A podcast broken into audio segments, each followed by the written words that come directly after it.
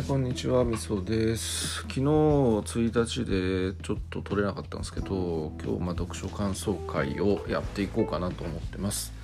まあちょっと読書感想会といっても今回ちょっと読んだのが活字の本じゃなくてでしかも前に読んでた本のもう一回読み直軽く読み直したみたいな話なんですけどえっ、ー、とね斎藤隆夫先生の「大宰相」っていう漫画ですね。えーと、大宰相斎藤まず斎藤隆夫先生が先月亡くなっていたっていう話があったんで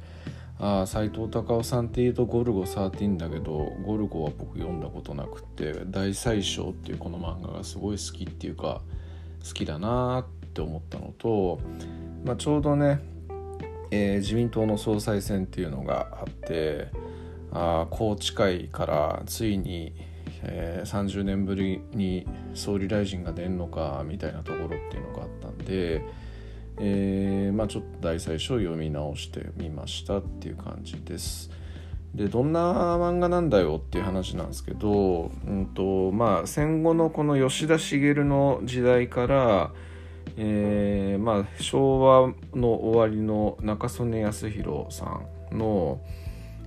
えー、政権の時代ぐらいまでをこうまあどういう感じの自民党史というか政治史があったかみたいなのを漫画にしているっていう、えー、ものです。もともと原作が確かあるんですよね。原作者がいて、えー、でその方の原作本とかを漫画化しているみたいなそういう感じですね。でまあこれ1回目読んだのもまだ34年前とかなんですけどもともと別に僕政治とかに全然興味はなくて、まあ、今でも別にあんまり興味はないんですけど、えー、まあ子供ながらにねなんかこう頻繁に総理大臣って変わるしなんかね汚職とかがあってあのお金とかお金で逮捕されるとか。あとはまあなんか偉そうな人がいつまでも偉そうな立場にいてみたいな感じでなんか日本の政治ってよくわかんねえけどもなんかクリーンじゃないよななんて思ってたんですけどえっ、ー、とねこの漫画見るとよりクリーンじゃないっていうのが分かります。っていうのがあるんですがやっぱまあ政治家たちは政治家なりのやっぱ正義があってやっているっていうのとまあそもそものね、えー、政治家たちの原理原則っていうのがまあ、選挙に勝つっていうところそこが第一なんですよねだからまあ手段と目的っていうものが通常だったら政治を良くするために選挙に勝つっていうところだと思うんですけどこの人たちにとって最も重要なことってその政治を良くするじゃなくて選挙に勝つことなんですよね。でただもうここまで徹底しているとこれ目的と手段の逆転っていう話じゃなくて、えー、なんか錯覚あのしてくる部分がありましてですねえー、まあ本当政治家っていうちょっと通常とはやっぱり違う生き物たちなんだろうなっていうふうに感じる部分があります。えー、で我々のやっぱ感覚じゃこう測りきれない部分っていうものが政治家たちっていうのはあるんだろうなっていうのを感じたりもします。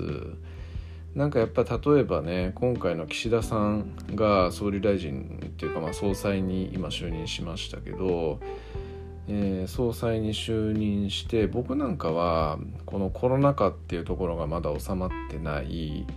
で安倍さんっていう超長期政権の後のこう菅さんっていうのがあってで菅さんっていうのはやっぱコロナ禍とかを収められないまあそのもうめちゃくちゃな状況でねあの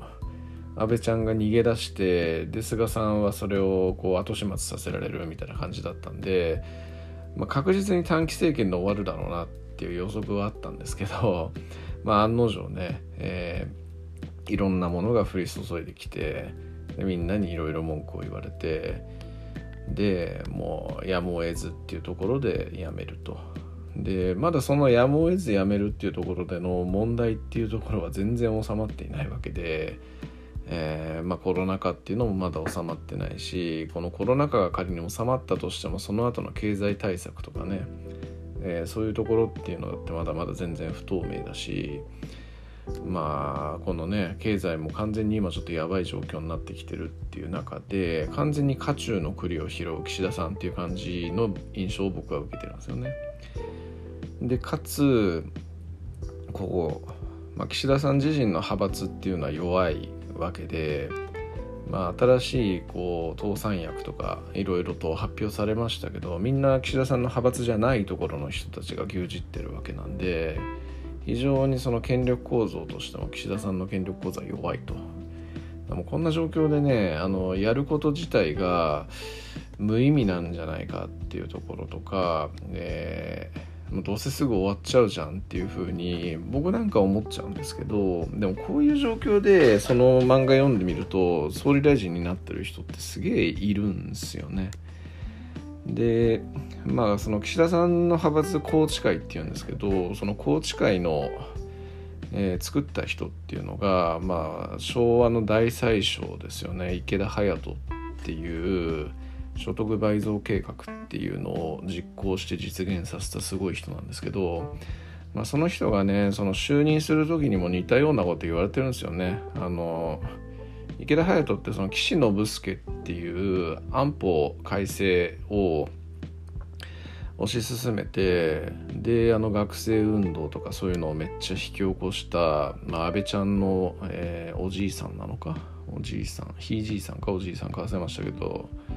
おじいさんなんですよ。おじいさんの後を継いだ人なんですよね。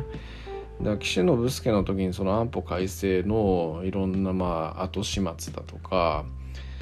えーまあ、国民人気もね当然そんな学生運動とかの状況なんてなかったわけで、えーまあ、めちゃくちゃな状況だったんですよね。でそれでまあ側近とかそういう人たちっていうのはこんな状況で渦中の栗を拾う必要あるんですかっていう感じで止めるんですけどやっぱその本人としてはね目の前にやっぱりその総理の椅子っていうものが来てるのにそれを拾わないってっていうことっていう選択肢がありえないって言ってそこでその総理大臣に就くんですよね。で、えー、まあ、当然その短期政権に終わるっていうような、えー、周りの状況なんかっていう予想なんかもあったんですけど、まあ、結果的にはね、えー、おそらく、まあ、僕個人的にですけどおそらくこれ昭和の昭和っていうかまあ吉田茂以降の総理大臣の中でも多分最高の総理大臣なんじゃないかなって池田隼人のことを思ってるんですけど、まあ、そんな感じにまでなったというような状況なんで、まあ、岸田さんもね、えー、そこになぞらえてるのかわからないですけども、まあ、もしかしたら、えー、すごい長期政権とかを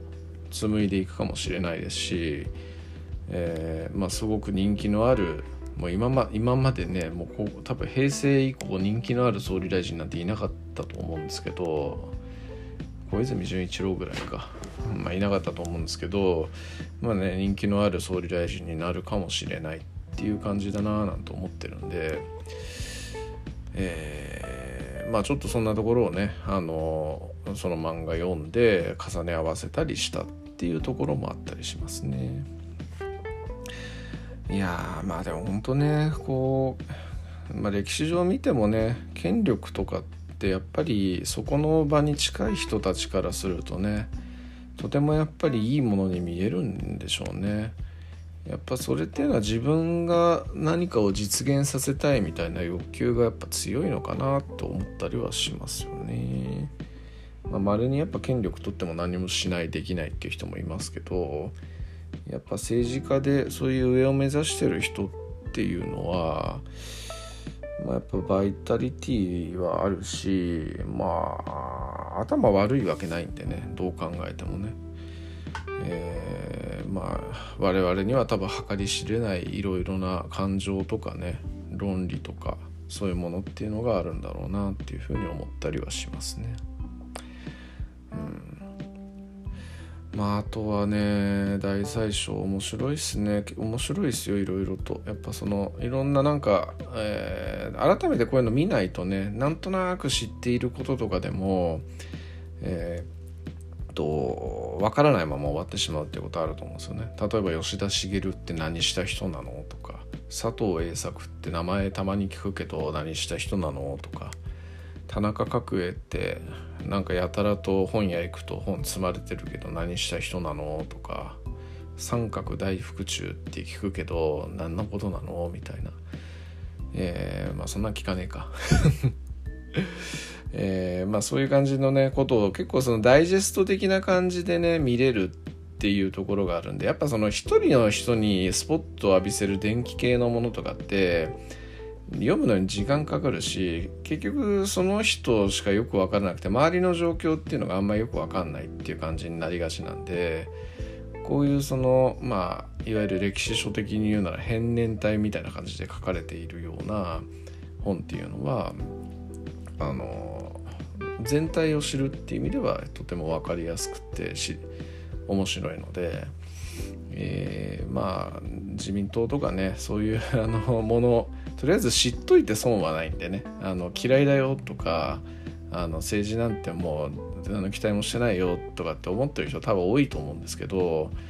えー、知っておくその嫌いだとしても知っておくこととかっていうのは結構大事なことだと思いますんで、まあ、もしちょっとなんかそういう自民党とかあの日本の政党とかってよくわかんないけどもなんかちょっと軽くでも知りたいなっていう人は斎藤隆夫先生の大最小おすすめですので是非読んでみてください。お願いします。ありがとうございます。